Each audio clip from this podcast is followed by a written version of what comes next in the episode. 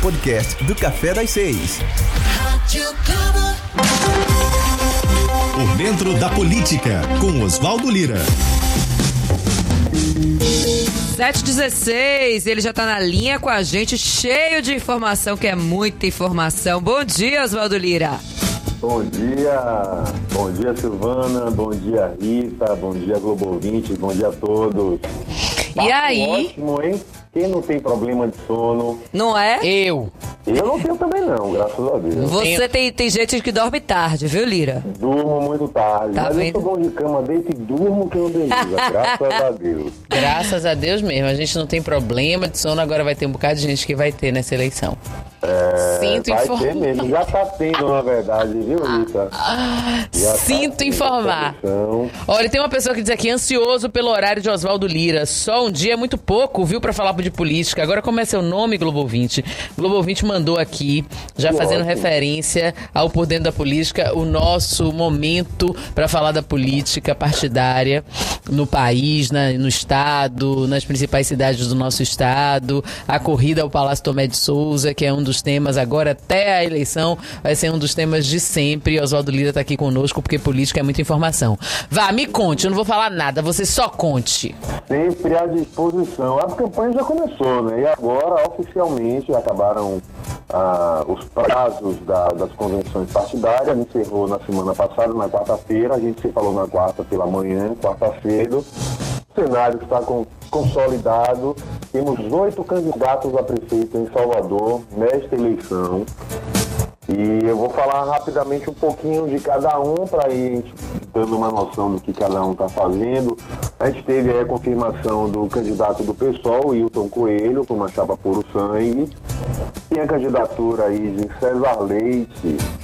Falta muita informação, tem inclusive uma notícia sobre o vereador César Leite, pode levar a disputa em Salvador para o segundo turno, mas na verdade ele está de olho mesmo no mandato de deputado em 2022.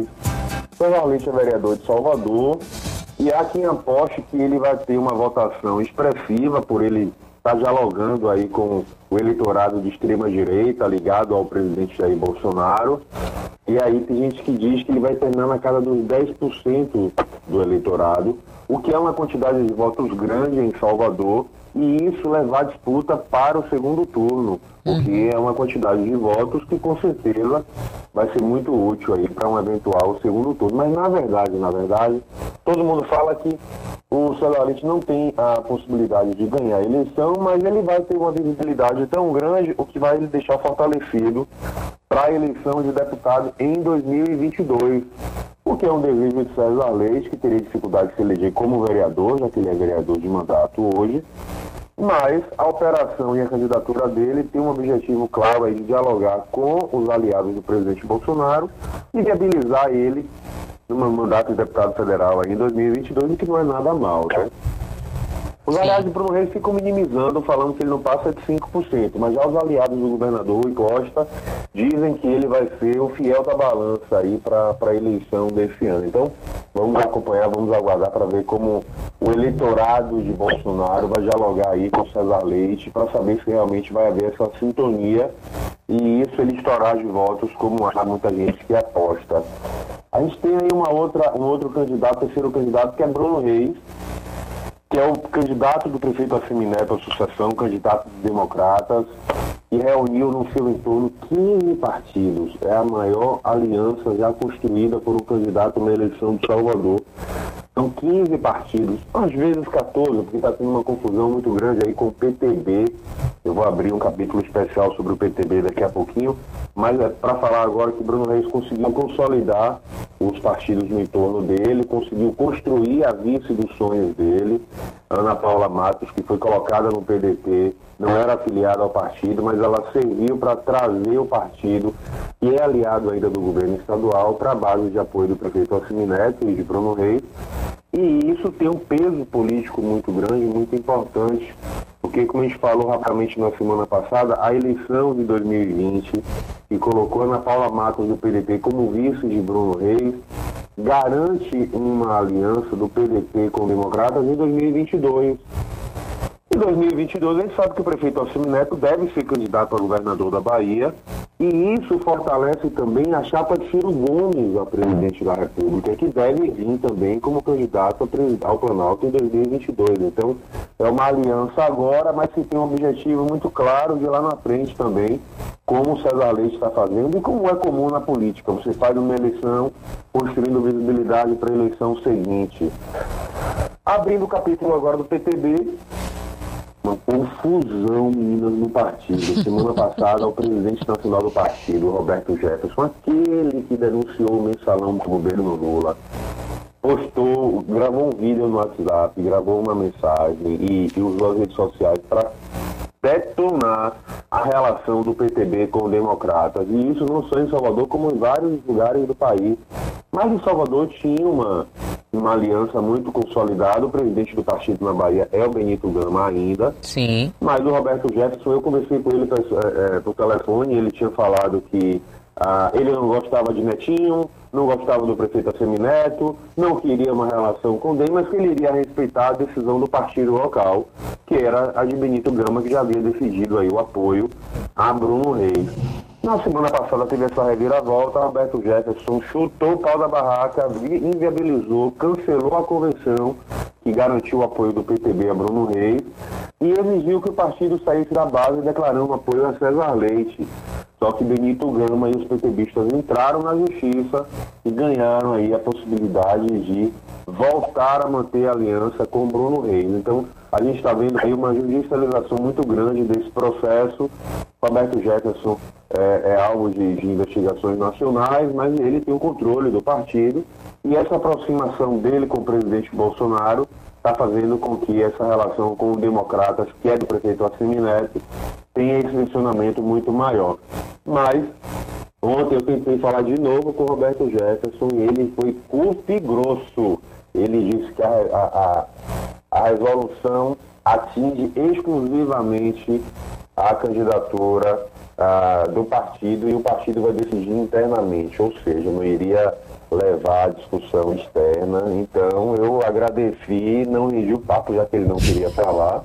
Né, a decisão. O assunto do PTB será resolvido internamente.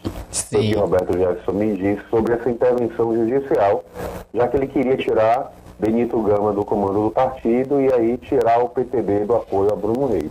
Mas isso a gente vai ver ainda na confusão jurídica é... acontecendo, as articulações entre eles, entre os caciques partidários, e a gente vai monitorar você, Globo 20, de como vai ficar o, o desenrolar desses fatos.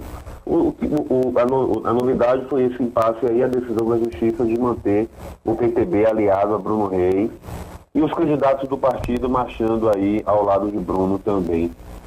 Falando agora dos candidatos do governador Rui Costa, temos quatro, não, temos cinco agora em Rita Batista. Olha, eu estou surpresa.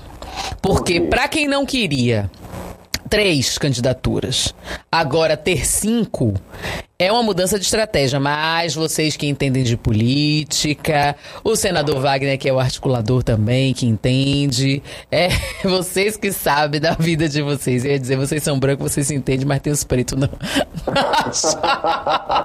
tem de todas as cores. Tem de todas as cores, todas as etnias nas, chapas, nas chapas, no plural. Mas eu explico. Na verdade, a, a estratégia inicial do governador Rui Costa e do senador Jacques Wagner, que é o seu articulador político, na 50 maiores cidades da Bahia, queria que fossem apenas três candidatos em Salvador. Só que eles não conseguiram inviabilizar a, a, uma candidatura que chegou a, inclusive, a cogitar duas só candidaturas. Como os aliados mantiveram a resistência e quiseram colocar suas candidaturas, eles resolveram relaxar, mudaram de estratégia e admitiram quatro candidatos na base. A gente tem a candidatura do deputado Bacelar, com o Magno Lavigne na vice, que não seria candidato, mas de última hora ele acabou entrando. Ah, a gente tem Major Denise Santiago, do PT, que tem a candidatura de Fabiola Mansur, que é deputado estadual, pelo PSB, o que leva o Partido de Direitos da Mata para a chapa principal do PT. A gente tem a candidatura de, ah, de Sargento Zidório, do Avante, que tem Eleusa Coronel na vice. E a gente tem a candidatura de Olívia Santana, do PCdoB, com Joca Soares, do PP, na vice. E achando que estava há pouco, o governador, é, o senador Jacques Wagner, resolveu colocar Celcinho Cotrim nessa conta do governo também. É essa a novidade. Uhum. Celcinho Cotrim, que é candidato do PROS, que tem o, o pugilista Acelino Popó como vice, vai aí fazer parte agora dos aliados do governo do estado.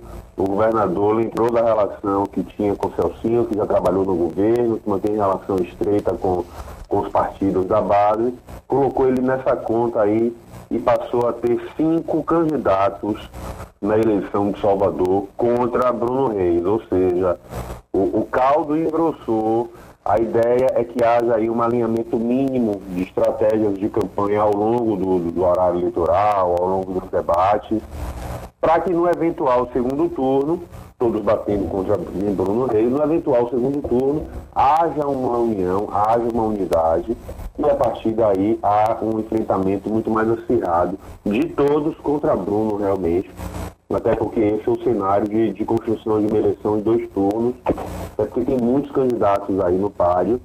E na quinta-feira, o Jornal à Tarde vai divulgar uma primeira pesquisa em Salvador. Há muita expectativa. Isso que eu ia te perguntar. Tô, tô também, eu tô, tô nessa expectativa, eu tô ansiosa para essa primeira pesquisa.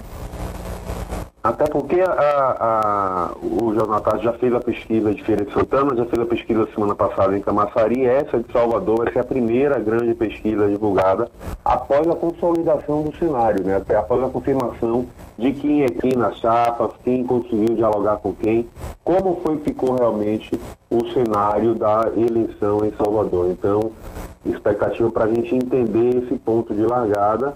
E a pesquisa sempre dá indícios e indicativos de quem tem mais chances de crescer, quem tem mais rejeição, quem tem mais aceitação. E isso acaba auxiliando os partidos políticos na definição de suas estratégias. Óbvio que cada candidato já está consumindo suas pesquisas internas aí, a maioria sem ser divulgada, mas pesquisa sempre dá um norte e, e retrata o que a população pensa naquele momento. Então, o marketing vai ser imprescindível aí na desconstrução de Bruno Reis, da gestão do governo Assemineto, fortalecendo as ações do governo Rui Costa em Salvador, para justamente juntar todo mundo, botar no mesmo caldo, colocar Celcinho Cotrim do lado do governo, puxar César Leite e garantir a eleição no segundo turno, até porque há muita gente falando que Bruno não ganha no primeiro turno, apesar de muitos aliados dizerem que ele está bem posicionado e que ele vai assumir realmente aí o espólio ah, de candidato do, do prefeito Assemineto, que tem um governo muito bem avaliado também em Salvador. Então resta saber aonde o governador e aonde o prefeito e até quando vão conseguir transferir voto realmente para seus respectivos candidatos. Mas o fato é, a eleição já está na rua. Sim, sim. A pandemia diminuiu a intensidade, diminuiu a quantidade, o número de mortos, o, os leitos de UTI estão sendo modificados aí para outras patologias, outras doenças. A gente percebe aí uma, uma mudança muito grande nesse cenário da, da pandemia, mas o que eleva a preocupação, porque não dá para pensar que o vírus parou, que não está circulando, o vírus está aí, continua matando sim, continua deixando pessoas doentes, óbvio que com intensidade menor, mas não dá para descuidar. Eu conversei esse final de semana com o, o diretor científico do laboratório, do laboratório Jaime Cerqueira e ele falou justamente isso. O vírus está circulando ainda, não dá para não se cuidar, não dá para não usar máscara, não dá para não ter o cuidado excessivo com a higiene das mãos, porque tem a preocupação realmente de que volte a ter uma segunda onda e volte a ter o aumento de número de mortes, como já começou a acontecer, inclusive em alguns estados aqui do Brasil. O Rio de Janeiro já voltou a aumentar. Enfim, então há uma preocupação muito grande de que uh, tenha que reabrir os leitos novamente uh, de Covid. Então, não dá para brincar. Não dá para ver o candidato aglomerando e não se importar com isso. A Justiça Eleitoral, inclusive, está muito preocupada, porque, pelo que tem chegado de vídeos e de informações no interior, as convenções foram verdadeiras festas. Festas. Com som, com carros de som, com aglomeração, com bebedeira. Nossa, então realmente esse é o cenário que preocupa. Eu falei, o vírus está circulando, não dá para descuidar, não dá para achar que a pandemia passou e que está tudo legal que vai, não vai ter preocupação. Tem que ter o cuidado mínimo para a gente não ter novamente aí um, um, crescimento da pandemia e isso levar a isolar todo mundo de novo, fazer isolamento social, fechar comércio, que é o pior, é o pior dos cenários. Então, há muita expectativa de como a eleição vai se comportar ao longo desses próximos dias aí, já que o primeiro turno vai ser no dia 15 de novembro, é, ou seja, falta muito pouco tempo aí para a gente ver efetivamente como vai ficar e desenhar o cenário aqui em Salvador. Oswaldo, querido, você sabe, né? Aquela ordem continua até, sei lá, quarta-feira. A gente vai ter novidade, porque afinal de contas, no domingo, dia 27, começa a propaganda eleitoral gratuita, rádio e televisão. Então você entre em contato com a gente, porque essa semana também é de ajustes, de, de novidades. Talvez, né? Enfim, aconteçam coisas que podem ser reveladas. que tem outras que a gente só vai descobrir mesmo no domingo, no horário eleitoral gratuito. Eu também estou ansiosa para ver isso, para ver que material esses candidatos e candidatas vão trazer para o público, com as suas apresentações, com as suas propostas, enfim, com seus programas de, de campanha. Inclusive, a gente tem aí já uma definição do, do tempo de TV, né? Não dá para a gente não levar em consideração que já há uma mudança muito grande. A Bruno Reis conseguiu ficar com a maior fatia do eleitorado. Ele realmente ganhou muito, né? Ele. Não dá pra gente não, não dizer que esses 15 partidos somados deram uma musculatura de tempo de TV muito grande para ele. E isso pesa, isso conta, né? Mas a gente sabe que tem aí a estratégia a ser utilizada, como vai ser utilizado esse tempo. Então tem, tem, tem gente que vai ter pouco tempo, como o Celcinho Cotrim, como a, o próprio Sargento Isidório, mas também tem muita gente que vai ter mais, mais espaço de televisão, é saber como cada estratégia, como cada núcleo de campanha vai se comportar uhum. e vai justamente uh, usar para convencer o eleitor, convencer o cidadão da possibilidade de dar o voto no dia 15 de novembro. 7 horas e 32 minutos, querido. Muitíssimo obrigada. Tenhamos uma semana produtiva, com muita novidade. Política é muita informação. E eu acho que a gente vai conversar no meio da semana, viu? Só, vamos, eu, eu, só tô achando. Sim. Até porque é um desenho que começa a ser feito agora justamente dos planos de governo, como cada candidato, como cada grupo político vai querer construir o plano de governo para se apresentar para a população. Eu vou tentar me inteirar dos candidatos aí, na quarta-feira a gente pode voltar a se falar. Massa. Até porque o primeiro que já apresentou aí o plano de governo foi Celcinho Cotrim lá atrás, aí ontem o senador Ângelo Coronel, que coordena o plano de governo de Vidório, já falou que o foco vai ser geração de emprego em renda, então eu vou me debruçar aí para tentar entender como, o que é que cada um vai apresentar de projeto importante para a cidade para a gente se falar do nosso próximo papo. E até lá, quem está ouvindo a gente, acesse aí muitainformação.com.br para ter notícia aí de qualidade do que está acontecendo no cenário da política da Bahia e do país. Siga a gente nas nossas redes sociais e até o próximo podcast.